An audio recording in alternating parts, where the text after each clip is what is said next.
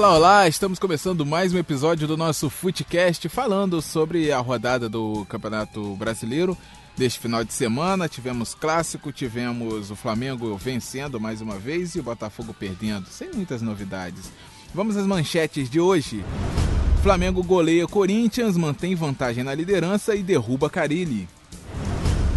Pontaria falha e Fluminense e Vasco ficam no 0 a 0 no Maraca. E o Botafogo levou uma goleada do Santos e ficou e se aproximou ainda mais do Z4. Bem passadas as nossas manchetes, vamos começar falando sobre o rubro-negro carioca. Uma vez Flamengo, sempre Flamengo. João Felipe do Carmo, 4 a 1 em cima do Corinthians. É claro, é bem verdade que o Corinthians estava vindo de uma crise, né? A torcida chegou a protestar no Joaquim Grava na sexta, na, no sábado.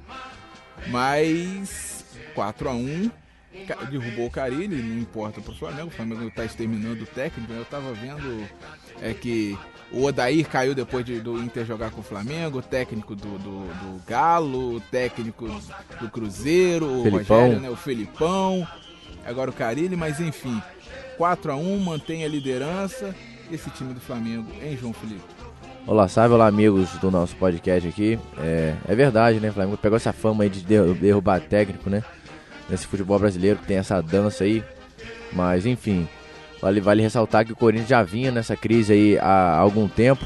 Tinha perdido no meio de semana pro CSA, o cara já estava na Berlinda, quase caindo, né? Um pé para fora já. Só faltou, né? foi só a tampa. O Flamengo só tampou o caixão. E aí, né, o presidente do, do Corinthians achou melhor dispensar o Carilli. É, só uma curiosidade, o presidente do Corinthians que em julho falou daqui a algum tempo eu quero ver o Jorge Jesus se ele vai, se ele é bom mesmo, porque aqui no Brasil é muito diferente, tem jogo quarto e domingo e tal. Quero ver lá na frente se ele realmente é bom. E realmente agora quem, né, quem se deu bem foi o técnico português, o o Flamengo está nessa, nessa fase final da Libertadores, pro, provavelmente, né, provável campeão brasileiro. Enfim, é, o Flamengo que no primeiro tempo não parecia que ia ser esse placar elástico e pelo campeonato que o Corinthians faz, uma das melhores defesas, era até a melhor defesa até pouco tempo.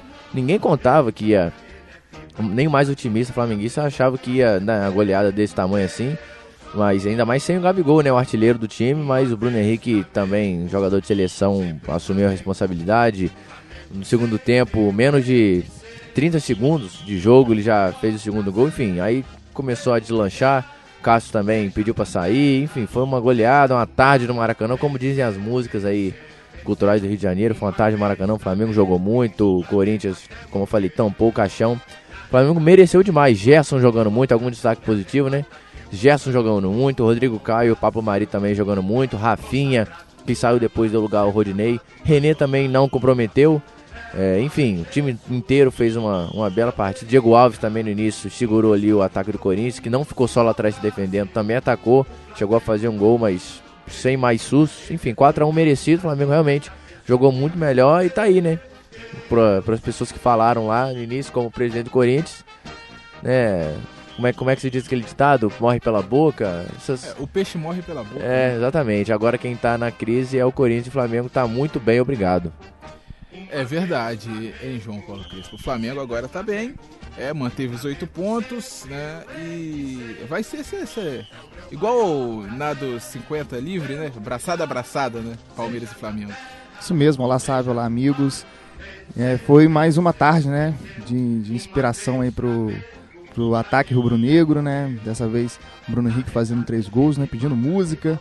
É, e ressaltar, né, mais uma vez aqui a partida do Gerson, né, que é o, é o, jogador, o jogador que veio para mudar, né, o, a característica do Flamengo, né, todo mundo falou assim, ah, o Cuejá vai embora, e agora como vai ficar, né, o Cuejá era muito querido, né, da torcida do Flamengo, entrou o Gerson e veio para ficar, e ele que mudou nesse né, meio campo do Flamengo, essa transição, né, rápida é, do meio campo do ataque para é, do, da defesa para o ataque, e ele foi ele é essa peça né, que faltava ao Flamengo para deslanchar de vez. Né? Tem aí uma boa defesa, né? o Rodrigo Caio também veio é, um pouco com desconfiança da torcida, né? não veio de, é, com, com essa confiança toda do São Paulo, mas foi uma boa contratação, né? E as peças foram se encaixando aos poucos nas laterais também, acabaram é, encaixando muito bem, né? Depois de um início que sofreram um pouco. É, o Rafinha e o Felipe Luiz, que nem jogou é, diante do Corinthians, foi poupado para atuar na, na próxima quinta diante do Botafogo.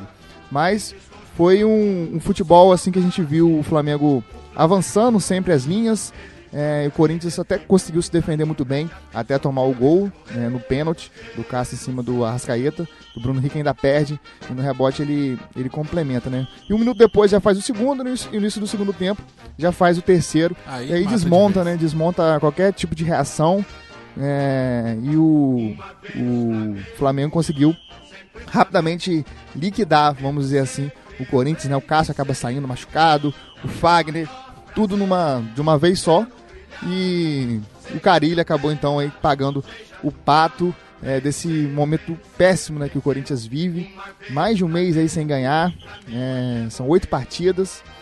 E agora o Flamengo é, cresce cada vez mais no campeonato, faltando aí apenas oito rodadas. Só lembrando aqui que foi ventilado na mídia nesse final de semana que o Abel, Abel Braga, o antigo treinador do Flamengo, teria recusado a contratação do Gerson, ou seja, se isso for verdade, né, ninguém confirmou até agora, nem negou também, vale ressaltar, né, que, que bola fora, né, do Abel, se ele realmente fez isso, o sucesso que o Gerson está fazendo agora, só contribui mais para as críticas que os, os torcedores do Flamengo fazem ao trabalho que ele, que ele fez, ao contestado trabalho que ele teve no primeiro semestre do Flamengo. Tá certo, vamos falar agora então sobre o clássico entre Fluminense e Vasco. João Paulo Crespo faltou pontaria, hein, João, no clássico foi sofrível, né? Um jogo muito ruim. É, no início, até parecia que ia ser um jogo mais movimentado, um jogo lá e cá. Começou com o Fluminense atacando, botando a bola na trave nos primeiros minutos, né? O chute do, Daniel, que acabou é, indo no travessão, né? Antes teve até um toque do, do Fernando Miguel. O Vasco também acabou indo para cima no início da partida no contra-ataque, mas foi, foi, uma partida ruim do Vasco. É, o Vasco não conseguiu é, manter a posse de bola, é, sofreu muito é, a pressão do Fluminense na partida em si, né? Muito mais no segundo tempo. E se tivesse que ter um vencedor, apesar do, do clássico ter sido fraco, é, teria, que, teria que ser o Fluminense. O Fluminense partiu mais para cima, até pelo, pela necessidade do resultado também. O Fluminense que acabou entrando na zona de rebaixamento na última rodada e se não vencesse, é, acabaria ficando, né, como aconteceu. O Fluminense ainda continua na zona de rebaixamento. E o Fluminense entrou com uma, uma formação diferente também, é, ficando com dois volantes, né, o Yuri e o Alan, e abrindo mão de um, um jogador mais ofensivo, né, que no caso foi o Nenê, o Ganso é, apareceu mais, mais uma vez entre os titulares, e o Nenê acabou ficando no banco, entrando só no fim, do, do no fim da partida. Mas foi uma partida é, bem ruim tecnicamente, o Vasco não conseguiu praticamente criar nenhuma boa jogada é, durante é, os 90 minutos. Pouco exigiu do Muriel, né? Muriel, que é sempre um dos jogadores mais visados do Fluminense, né? Sempre é, com boas intervenções, é, mas nem, nem foi testado para isso na, na partida. O Vasco é, acabou entrando com uma, uma, formação de meio campo com o Guarim, que sente ainda falta de ritmo. Bruno Gomes acabou, acabou tomando cartão amarelo também no primeiro tempo e acabou saindo. É, foram duas substituições no intervalo já do Luxemburgo, na entrada do Raul e do Marco Júnior. E logo no início do segundo tempo o Henrique acaba se machucando, o Henrique lateral esquerdo.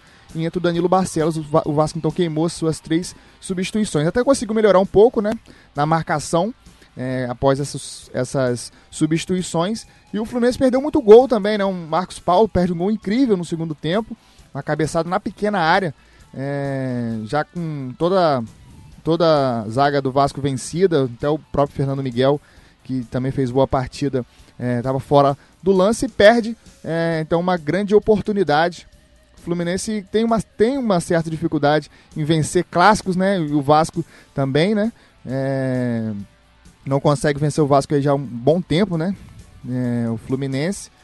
E acaba que o Fluminense acabou perdendo, né? Acabou perdendo dois pontos diante desse clássico com o Vasco, né? O Fluminense agora tem uma partida muito complicada, jogo diante do são Paulo, jogo diante do São Paulo, vai ser na quinta-feira, jogo lá no Morumbi, no Morumbi. Então, uma, uma situação bem delicada. O Vasco também vai ter um jogo complicado, mas vai ser no Rio, diante do Palmeiras, o vice-líder, sabe?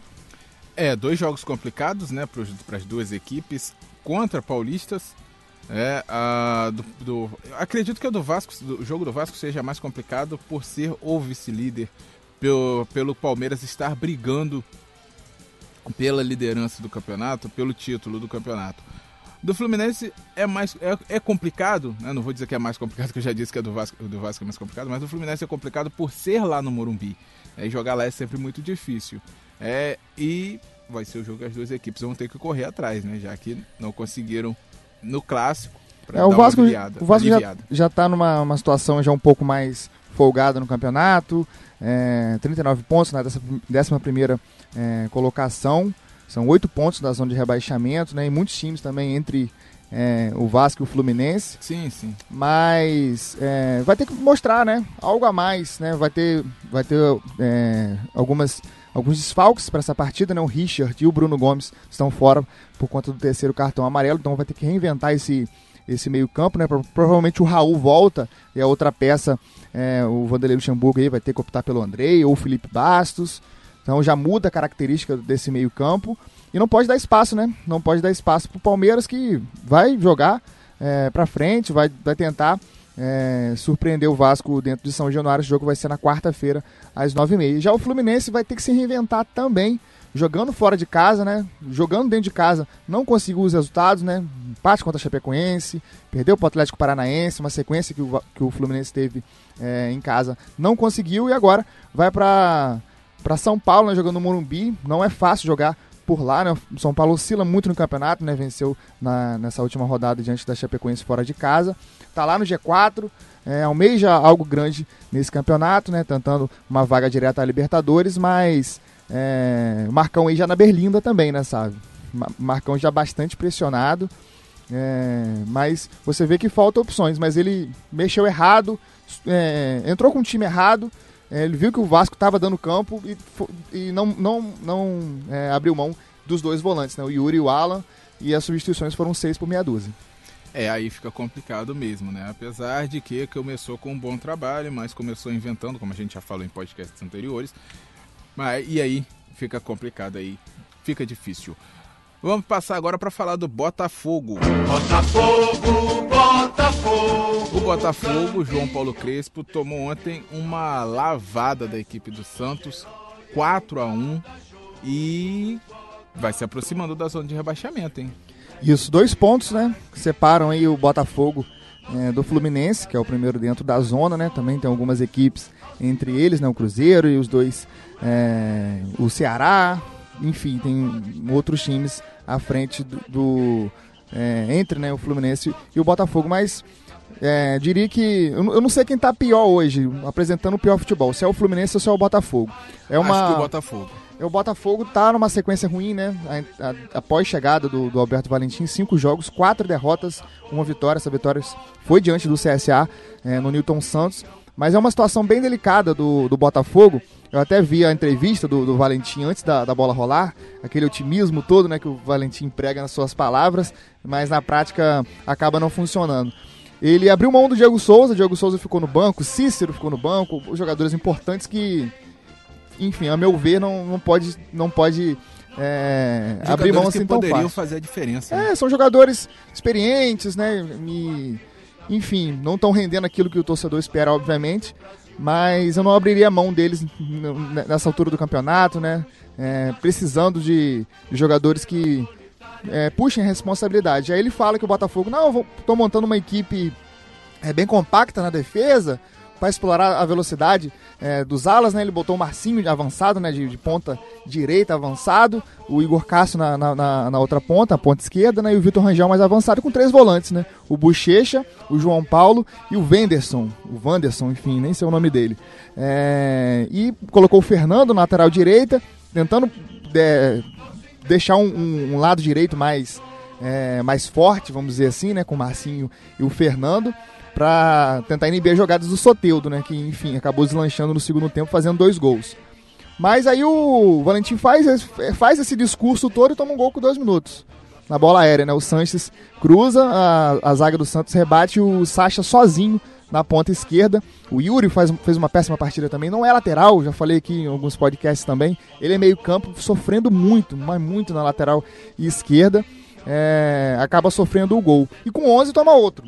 Enfim, aí o Valentim é, fica esbravejando né, naquele, naquele é, estilo dele, né? É, é, no, no, na beira do gramado, botando a mão na cabeça, dando bronca lá no, no seu auxiliar.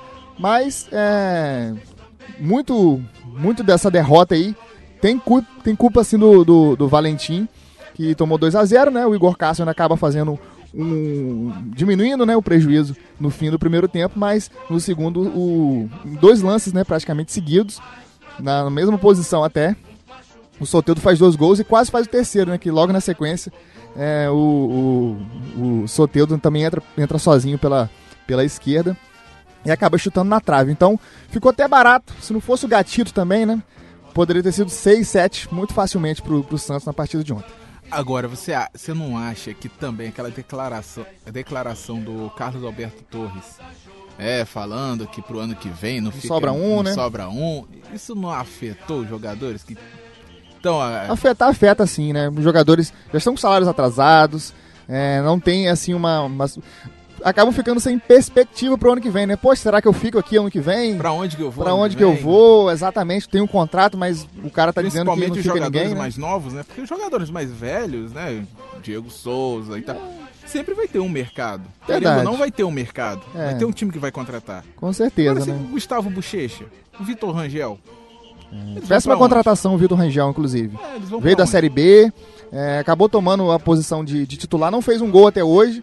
E ele, ele, ele abre, me abre mão né, do, do Diego Souza, né? Também não, vinha não, fazendo gols. não vem bem, né? Mas querendo ou não, faz um pivô. É, é um jogador de é, uma qualidade totalmente diferente da do Vitor Rangel, né? É, o melhor jogadorzinho do Botafogo é, foi o Igor Cássio, né? Que acabou fazendo gol, é um jogador da base, que o Valentim tem apostado. Desde a sua chegada, o Igor Cássio já fez dois gols. Mas é pouco, né? Muito pouco pro, pro Botafogo que necessita de mais opções, né? Mais jogadas. Ele, ele entra com o Léo Valência, o Alex Santana voltou também agora de, de, de lesão, acabou entrando no segundo tempo, mas muito pouco para esse Botafogo aí que vai sofrer até o fim. Tá certo, então, João Paulo Crespo, João Felipe do Carmo. Forte abraço, até quinta.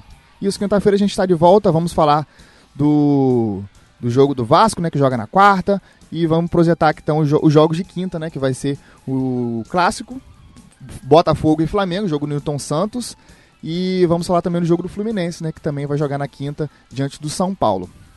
Tá certo, João Felipe do Carmo, aquele abraço, até a próxima. Valeu, um abraço, até a próxima aí. Tamo junto. Esse foi o nosso Footcast, até quinta, falando da rodada de meio de semana. Tchau, tchau.